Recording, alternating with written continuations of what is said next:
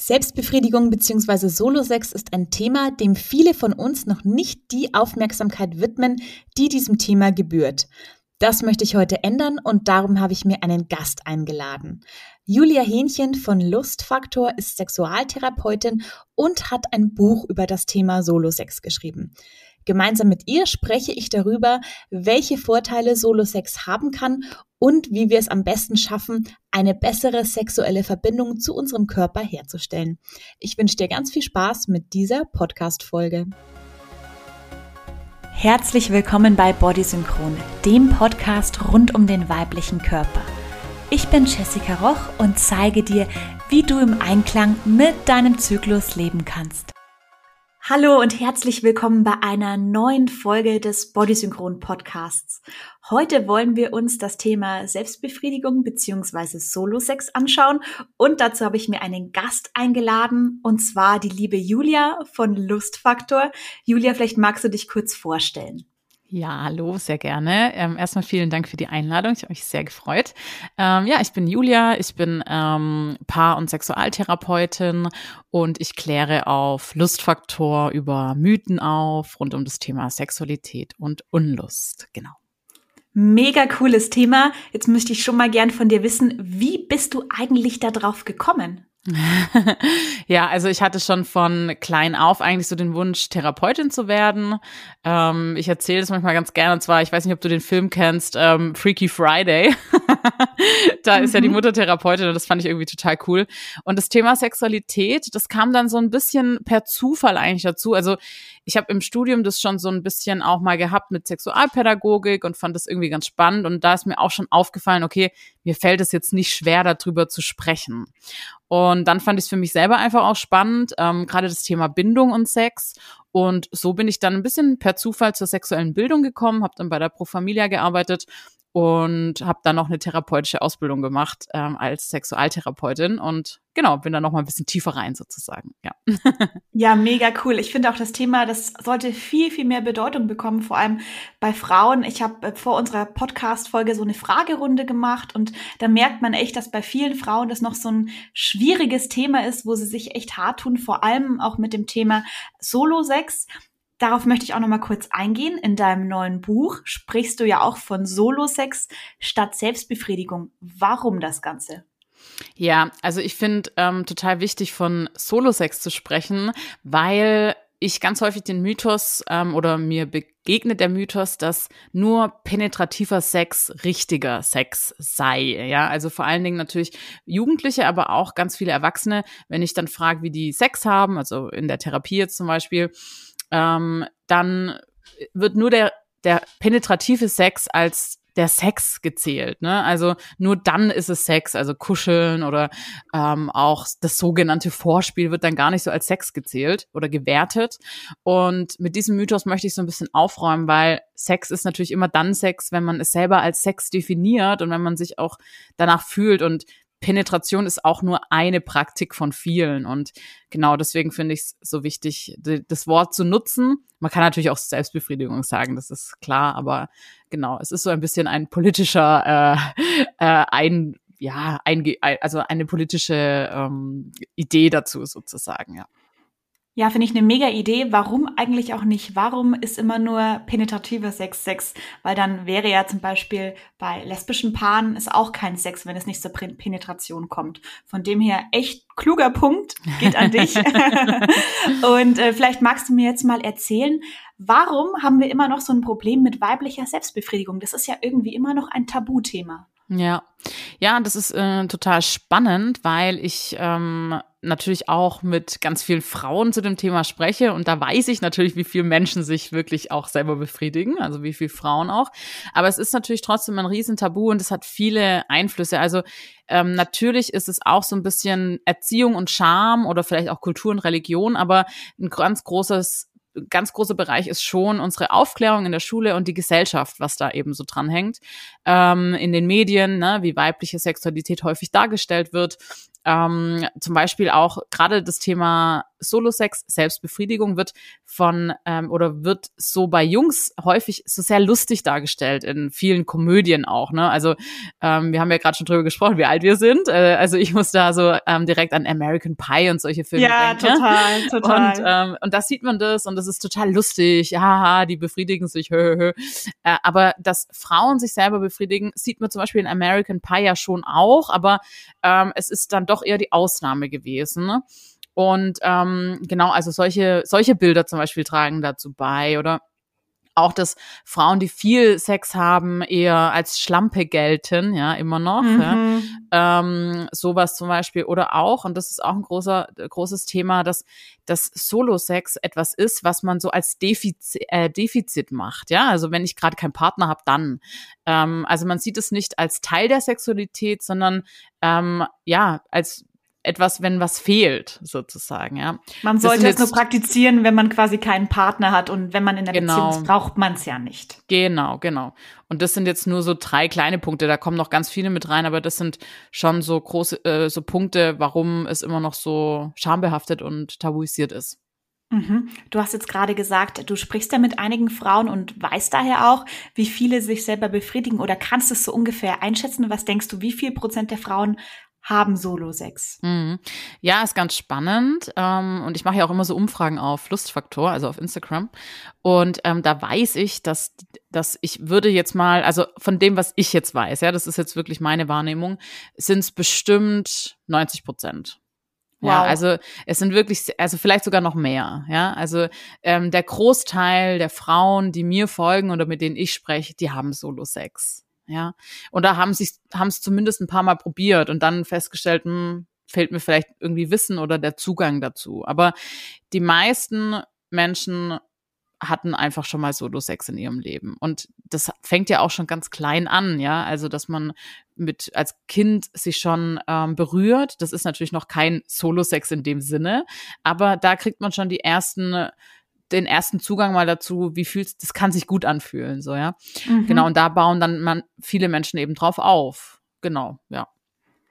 Wenn du jetzt die restlichen zehn Prozent anschaust, die keinen Solo-Sex haben, kannst du denen sagen, warum es sich lohnen kann, mit sich selber Sex zu haben? Welche Vorteile das vielleicht auch bringt? Ja, also man muss immer so ein bisschen aus dem Blickwinkel, wie du schon gesagt hast, welche Vorteile hätte man, ja? Weil wenn jetzt jemand sagt, ey, ich habe keinen Solo-Sex, ich habe da überhaupt gar keinen Bock drauf und so, dann ist natürlich alles vollkommen in Ordnung, ja. Ähm, und man muss jetzt natürlich dazu sagen, dass die Menschen, die zu mir kommen, die kommen ja schon mit einer Problembeschreibung, ja. Also die sagen, hm, also mir fehlt da vielleicht der Zugang zu meiner Lust. Und da sind wir auch schon beim Thema. Also Solo-Sex kann eben wirklich sehr gut den Zugang zur eigenen Lust bringen, ja. Dass man ähm, den Sex letztendlich unterm Strich dann genießen kann, ja. Das könnte das Ziel sein, dass man das Sexleben mit dem Partner auch auch oder Partnerin ähm, genießen kann und lustvoll einfach auch eine Partnerschaft erlebt. Ja, also das könnte könnte das Ziel sein und dafür könnte sich Solo-Sex lohnen. Ja. Ah ja, perfekt. Das hatte mich nämlich auch jemand gefragt, der irgendwie sagt, er hat nicht so wirklich Lust auf Sex, auf den Partner und ob man die Lust dadurch wieder erlangen kann. Also du sagst, Solo-Sex ist definitiv ein Weg, bei dem man das schaffen kann. Ja, auf jeden Fall. Also cool. natürlich, klar, da ist immer die Voraussetzung, dass ich da auch wirklich Lust drauf habe. Ähm, und dass es mir auch Spaß macht und dass ich da auch Lust habe, mich damit zu beschäftigen. Wenn ich da jetzt überhaupt gar keine, ähm, ne, wie ich es gerade schon gesagt habe, wenn ich das Gefühl habe, das passt gar nicht zu mir, dann, na klar, dann macht es eher Stress. Aber auch für eine Partnerschaft, wenn ich die Lust so verloren habe, ja, dann äh, kann Solo-Sex wirklich der Weg hin zur, zum lustvollen Sex sein wenn wir jetzt mal beim Thema Partnerschaft bleiben, einige Frauen haben tatsächlich auch Angst, dass sie mit ihrem Partner nicht so gut kommen wie mit sich selber, wenn sie einfach viel Solo-Sex haben, vielleicht auch einen Vibrator einsetzen. Was würdest du diesen Frauen sagen? Mhm. Also da muss man erstmal noch mal vielleicht hinschauen, wie klappt es mit dem Orgasmus überhaupt? Ja, also ich erlebe das hier häufig auch, dass Frauen mir dann sagen, okay, also beim Solo-Sex, da komme ich eben sehr schnell zum Orgasmus, beim partnerschaftlichen Sex nicht und das ist irgendwie voll scheiße, ich würde das gern ändern ähm, und naja, da stimmt ja irgendwas nicht und so, ja. Aber da noch mal ganz kurz der Reminder, also der Orgasmus wird von der Klitoris ausgelöst. Und die Klitoris, die ist, oder Klitoris, die ist ähm, über die Vulva vor allen Dingen erreichbar, auch vaginal, ja, aber die meisten Menschen, 75 Prozent ungefähr, das ist in unterschiedlichen Studien und auch bei mir habe ich Umfragen gemacht, immer so um die 75 Prozent oder mehr, die wirklich nicht durch die Penetration zum Orgasmus kommen, ja. Das hat einfach damit was zu tun, dass Penis und Vagina nicht die Gegenstücke sind. Ja. Und mhm. das ist schon mal so die Antwort eigentlich darauf, dass es eher normal ist, sage ich jetzt mal, wenn wir von normal sprechen wollen, dass es eher normal ist, dass man bei der Penetration nicht zum Orgasmus kommt. Ja, also dass man noch ein die Hand oder auch ein Toy äh, zusätzlich beim partnerschaftlichen Sex nutzt, um dann zum Orgasmus zu kommen. Ähm, und die Angst, die da ja so mitschwingt, ist, dass, ähm, dass man vielleicht zu viel mit dem Vibrator schon was ähm, versucht hat oder Orgasmen hatte und dann klappt es deswegen nicht. Aber das stimmt nicht, ja. Das hat einfach was mit der Anatomie zu tun, mit dem Körperbau und da muss sich auch niemand irgendwie fragen, was stimmt da nicht mit mir, weil das ist ja, wie ich gerade schon von der, Stu äh, von der Zahl gesagt habe, eher normal, dass es halt nicht durch die Penetration klappt und dass man da einfach noch die Hand oder ein Toy dazu nutzt. Ähm, der Penis hat da einfach ein bisschen Glück, sage ich jetzt mal ganz blöd. Ja, es ist einfach einfacher, einen Penis zum Orgasmus zu bringen wie ein, ähm, eine Vulva. Und das hat aber damit was zu tun, wie wir gelernt haben, Sex zu haben. Weil es ist nicht schwierig, eine Frau zum Orgasmus zu bringen, wenn man weiß, wie. Ja. Genau, jetzt hat sich's ein bisschen verwurstelt. Ich hoffe, äh, die äh, verwurstelt, ich bin im Süden. ähm, genau, also ich hoffe, die Frage äh, wurde beantwortet. Also man braucht keine Angst haben, wenn man jetzt viel Sex mit einem Toy hat, dass man da irgendwie ähm, abstumpft oder sowas. Ja, das ist ein Mythos.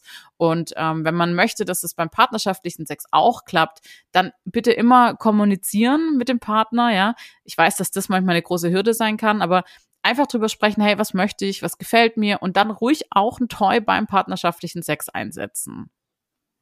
Ja, sehr gut. Ich glaube, damit hast du jetzt viele Frauen erleichtert, die Angst haben, sie könnten durch ihren Vibrator abstumpfen. Ähm, weil du es vorhin auch erwähnt hast, mich hatte jemand nach einem vaginalen Orgasmus gefragt, ob man den trainieren könne. Aber korrigier mich, ein vaginaler Orgasmus, der hängt ja auch wieder mit der Klitoris zusammen, oder? Genau. Also es gibt ja diesen Mythos von vaginal und klitoral. Ähm, es gibt einen Orgasmus, der kann sich immer anders anfühlen und der kann auch immer wo anderes ausgelöst werden. Ne? Also ähm, es kann sein, der wird in der Vagina ausgelöst aber Austragungsort ist trotzdem die Klitoris. Ja, ähm, man kann sich das so vorstellen: Wenn ich niesen muss, dann ist ja irgendwas dafür verantwortlich, aber Austragungsort ist immer die Nase. Ja, so ganz plump gesagt jetzt mal. Und so ähnlich ist es eben beim Orgasmus auch. Das heißt also, es kann sein, dass durch den Penis zum Beispiel in der Vagina die ähm, Klitorisvenen, also das, die haben ganz lange Venen noch, ja, ähm, Venengeflecht sozusagen, dass ähm, dadurch was ausgelöst wird am Venengeflecht und die Klitoris trägt dann den Orgasmus trotzdem aus. Ja. Das heißt also, wenn ich das jetzt mal weiß, äh, dann ähm, kann es zum Beispiel auch ist es logisch, warum wir zum Beispiel auch im Schlafen Orgasmus haben. Ja, weil unser Gehirn, das größte Lustorgan, hat ähm, einen Reiz und wir, wir, wir fühlen das im Schlaf zum Beispiel und die Klitoris trägt's aus. Ja, ähm, das heißt auch beim partnerschaftlichen Sex, wenn der vaginal ausgelöst wird, kann die Klitoris eben den Orgasmus machen dann, ja. Und das kann ich tatsächlich ein bisschen trainieren weil diese Nervenbahnen in der Vagina auch häufig bei ganz vielen Menschen sich eher so taub anfühlen. Ne? Also die Vagina, die Penetration fühlt sich nicht so richtig nach irgendwas an, so, ja. Das ähm, mhm. erlebe ich ganz häufig, diese Beschreibungen, ja. Und das kann man trainieren mit den sogenannten Lustperlen. Das, die klingen, das klingt ja immer so blöd. Ähm, es sind ja letztendlich ähm, ja, Beckenbodenkugeln zum Trainieren, ja. Ähm, Joni-Eier kann man auch sagen, ja. Es gibt die aus klar, also aus Glas gibt sie auch, aber aus Stein, die sich dann auch der Körpertemperatur anpassen oder auch aus Plastik mit noch innen drin Gewichten. Und damit kann man die Vagina so ein bisschen aufwecken. Und das kann dazu führen, dass man ähm, in der Vagina mehr Empfindungen hat, mehr Nervenbahn trainiert, ja.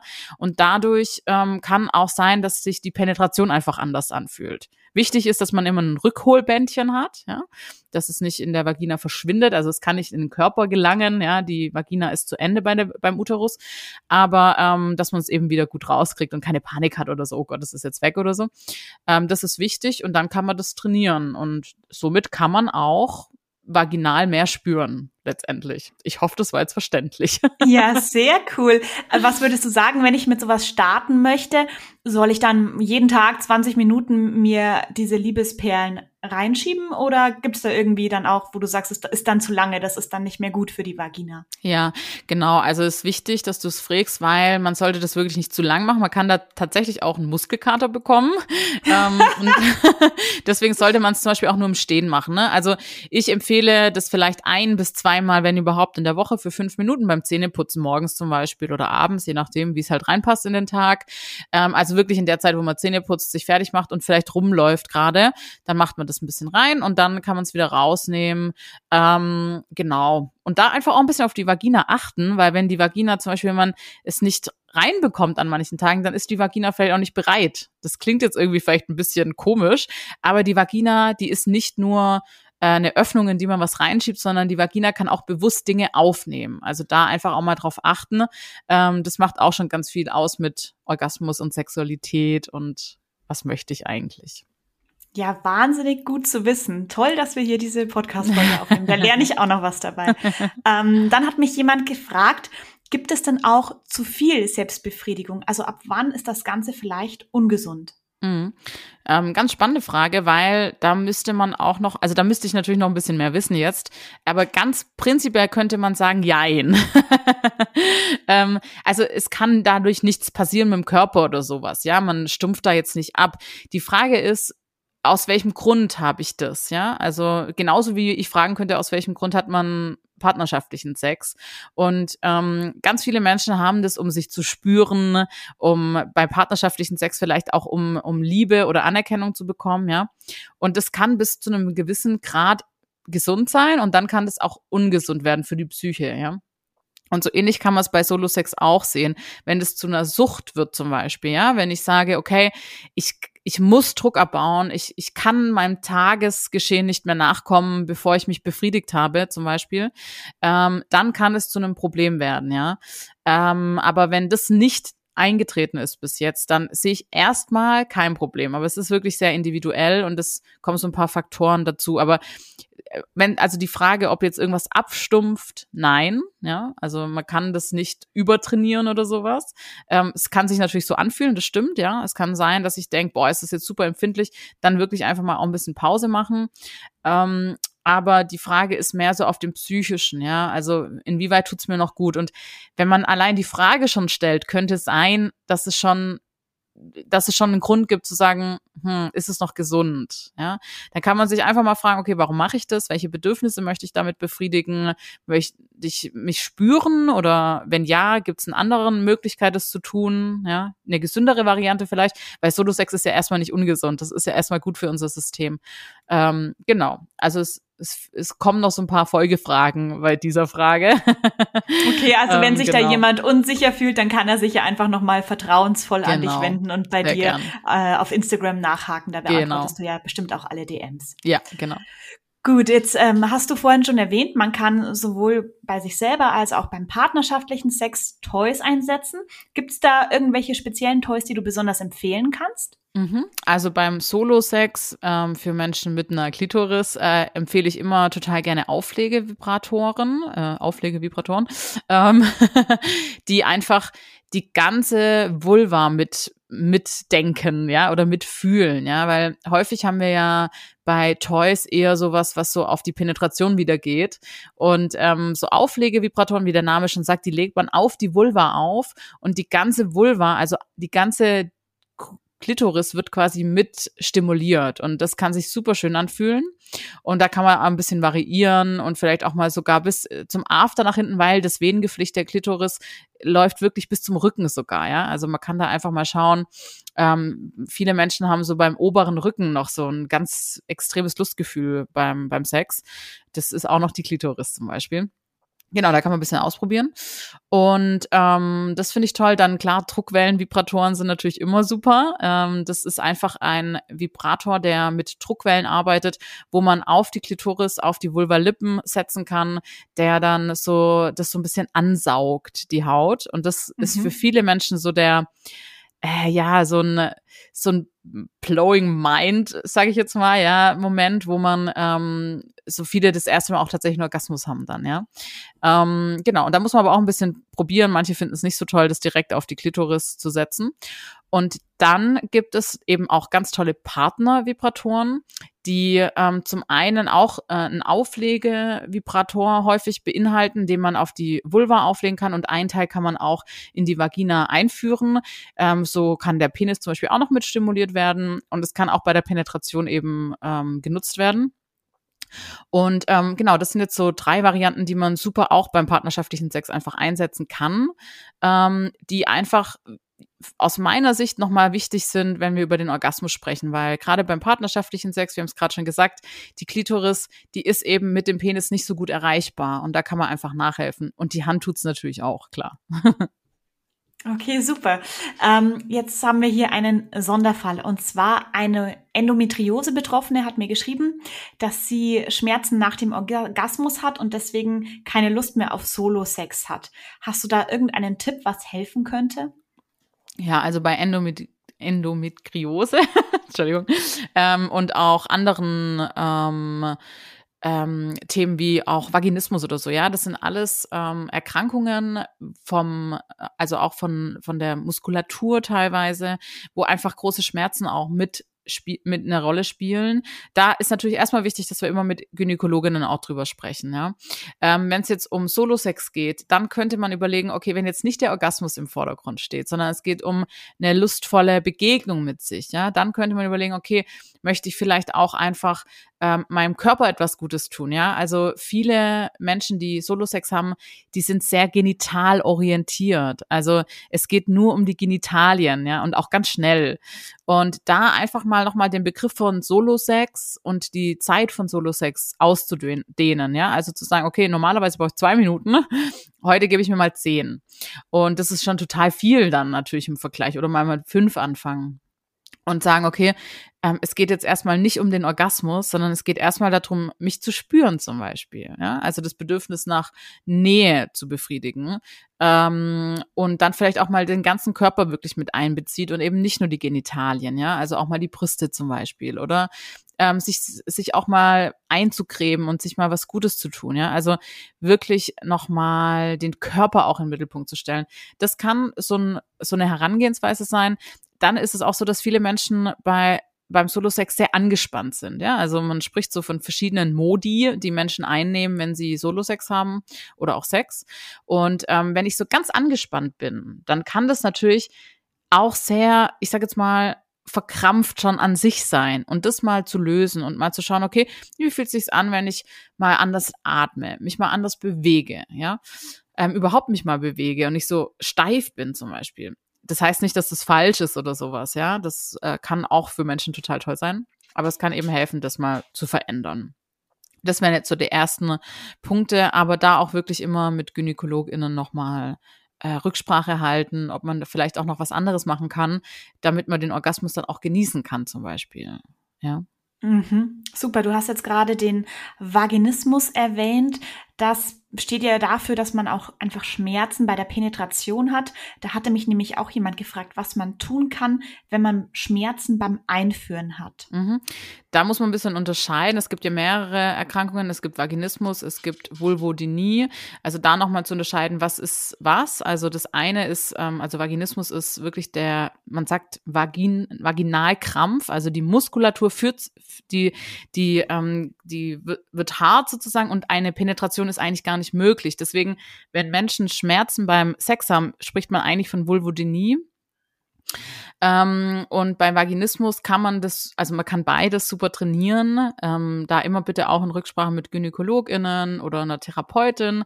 Es gibt zum Beispiel Dilatoren nennt sich das, wo man so Stück für Stück ähm, Dinge ähm, in die Vagina einführt, also wirklich ganz klein und schmal, um das so das klingt blöd, wenn ich das sag, aber so ein bisschen sich dran zu gewöhnen, etwas in der Vagina zu haben. Das ist so das, das, das sind so die Methoden, die man macht, aber eine Therapie ist super wichtig, um auch die Ursachen dafür zu, ähm, ja, zu entdecken oder herauszufinden, ja, warum ist es überhaupt so, dass es bei mir so ist, ja. Und das kann unterschiedliche Gründe haben. Es kann sein, dass es ähm, einfach ohne psychischen Grund, das ist einfach eine körperliche Ursache, oder man hat ähm, durch entweder schlechte Erfahrungen auch, aber das ist nicht immer der Fall. Also das wäre auch falsch zu sagen, dass alle, die Vaginismus haben, schlechte Erfahrungen gemacht haben. Ja, das stimmt nicht. Ähm, aber das rauszufinden kann eben auch helfen im Heilungsprozess dann. Und ähm, wenn man mal Vaginus, also wenn man Vaginismus hat oder auch Vulvodynie, kann man auf jeden Fall da auch dran arbeiten und auch irgendwann Penetration genießen, wenn man das denn möchte. Aber es gibt ja so viel, was man noch machen kann, außer Penetration. Genau. Aber wenn man Schmerzen hat, ist das Wichtigste, dass man auch darüber spricht und sagt, hey, das tut mir weh und ich möchte das so nicht. Ja. Kommunikation ist da wirklich das A und O, ja. da hast du vollkommen recht. Jetzt hat mir noch jemand geschrieben, eine junge Frau, die tatsächlich noch nie gekommen ist und auch davon spricht, dass sich Vulva und Vagina bei ihr so ein bisschen taub anfühlen. Hast du da eine Idee, was sie machen könnte? Ja, also da hatte ich vorher ja schon so ein bisschen ähm, so angeteasert. Das ist tatsächlich ein Thema, wo ganz viele betrifft. Ne? Also da ist die ähm, Hörerin, die jetzt vielleicht zuhört, äh, gar nicht alleine. Und das hat ein bisschen damit was zu tun, dass ähm, die Nervenbahnen eben nicht ausgebildet sind, ja, in der Vagina. Also wenn sich das taub anfühlt, das kann man trainieren, zum Beispiel mit den Liebeskugeln oder Joni-Eiern und beim Orgasmus ist es häufig, hat es etwas mit Kontrolle zu tun. also wenn wir jetzt aus dem psychischen, äh, aus der psychischen Ecke mal drauf schauen. Ähm, und das ist ja jetzt vielleicht so ein bisschen so ein Klischee, sich fallen lassen können und so, aber da ist natürlich was dran.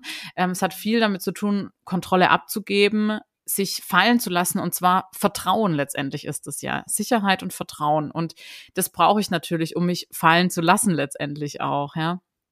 Das heißt, da mal dran zu arbeiten, einerseits kann auch total helfen und andererseits ähm, eben auch die Vagina zu trainieren und da können halt dann wirklich tatsächlich mein Buch helfen. Da führt man, da führe ich ja so ran an das Thema, ähm, sich damit mal auseinanderzusetzen oder auch verschiedene Podcasts kann man dazu hören, ja, und sich mal mit dem Thema Scham auseinanderzusetzen, mit dem Thema Kontrolle auseinanderzusetzen. Das kann total helfen.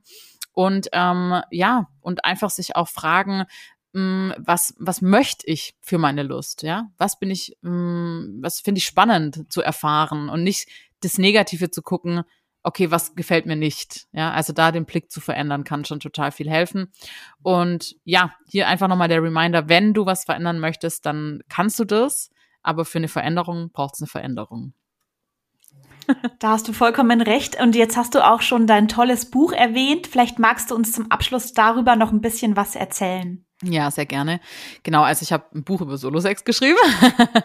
ähm, genau, und da also es geht da schon sehr, also ich habe ganz viele Übungen da drin, ähm, wie man quasi die Vagina aufwecken kann zum Beispiel oder wie man den Körper ähm, erleben kann beim Sex, beim Solo-Sex. Aber es geht eben auch so darum, warum haben wir oft ein Problem, uns fallen zu lassen? Ja? Also was führt denn dazu? Und da zeige ich so ein bisschen gesellschaftliche Themen auf, aber auch so, dass man sich mit sich selber und seiner Biografie nochmal beschäftigen darf, wenn man möchte. Ja, also wie bin ich überhaupt aufgeklärt worden? Genau, darum geht's. Ähm, ich schreibe schreibe so ein bisschen aus den Erfahrungen von meinen Klientinnen, also ähm, Lösungen, die bereits funktioniert haben, erzähle ich. Und ähm, genau, zeigt da so ein bisschen, wie Therapie vielleicht auch sein könnte, wenn, wenn das einen interessiert. Und es ist so eine Schritt-für-Schritt-Anleitung, so ein bisschen. Genau. Ja. Sehr cool. Packe ich auf alle Fälle in die Show Notes, genauso wie auch deinen Instagram-Account. Und ich glaube, du hast auch eine Website, richtig? Genau, ich habe eine Website und da kann man eben dann auch Beratungen buchen, einfach julia-hähnchen.de. Perfekt. Also findet ihr alles in den Show Notes. Und zum Abschluss, liebe Julia, noch eine Frage. Was ist dein Nummer eins Tipp für besseren Solo-Sex, den jede Frau jetzt sofort umsetzen sollte? Also mein Nummer eins Tipp ist wirklich, sich überhaupt ähm, die den Raum einzustehen, dass ich das darf. Also das ist vollkommen in Ordnung, wenn ich da jetzt auch erstmal das ein bisschen unangenehm finde und sich daran zu tasten, ne, ähm, ist vollkommen in Ordnung. Ich glaube, das ist immer so das Wichtigste. Ich auch ich habe mit Mitte 20 erst erkannt, wie groß die Klitoris ist. Ja, also es ist nie zu spät und du bist nie zu alt. Damit sind wir schon wieder am Ende der heutigen Podcast-Folge angelangt.